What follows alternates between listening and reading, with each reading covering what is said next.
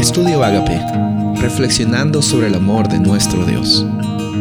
El título de hoy es El compromiso del amor. Primera de Juan 3, 16 al 18. En esto hemos conocido el amor, en que Él puso su vida por nosotros. También nosotros debemos poner nuestras vidas por los hermanos. Pero el que tiene bienes de este mundo y ve a su hermano tener necesidad y cierra contra él su corazón, ¿cómo mora el amor de Dios en él? Hijitos míos, no amemos de palabra ni de lengua, sino con hecho y en verdad.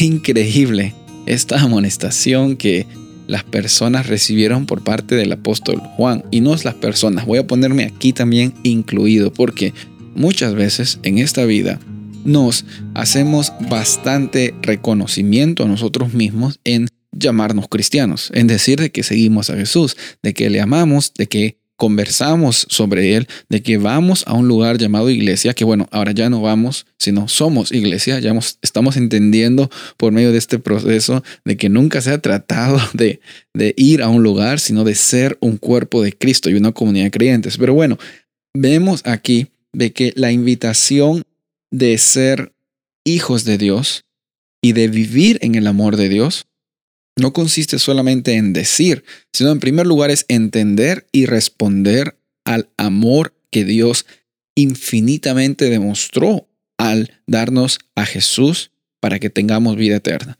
Por eso, esa es la base, la base fundamental. Tú no puedes hacer, no puedes ser motivado por el amor si es que no entiendes en qué consiste ese amor. Y eso lo único que puede, lo único que suceder en tu vida es que el Espíritu Santo se revele en tu vida y te manifieste a ti cuán hermoso y cuán increíble es el sacrificio de Jesús por nosotros.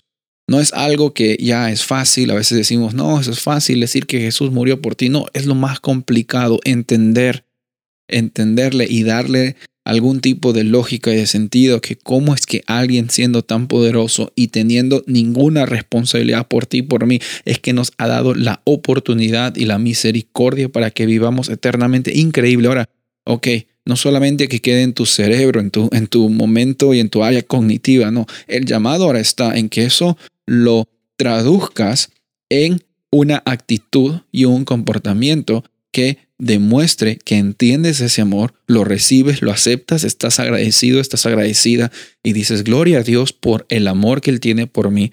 Pero Él no solamente tiene amor por ti, Él tiene amor por toda la humanidad, incluso esa gente y esas personas que a ti no te caen tan bien.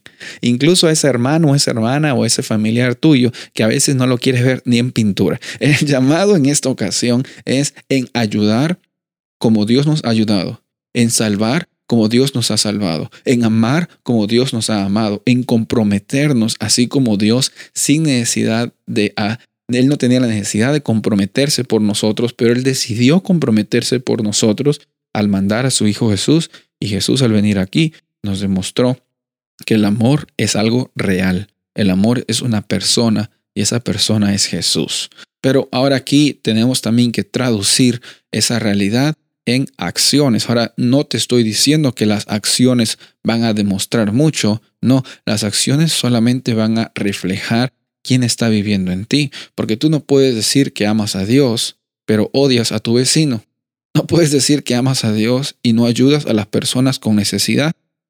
Quizás no puedes ayudar a 100 personas, Quizás no, así como dijo la Madre Teresa, no puedes alimentar a 100 personas, pero lo que puedes hacer es cambiar por la ayuda, por la gracia de Dios y por el poder del Espíritu Santo, cambiar la vida de una persona a la vez. Así como caminas un día a la vez, también estamos aquí llamados y con el privilegio de comprometernos por ese amor y de transformar este mundo una vida a la vez con la ayuda del Espíritu Santo y para la gloria de Dios.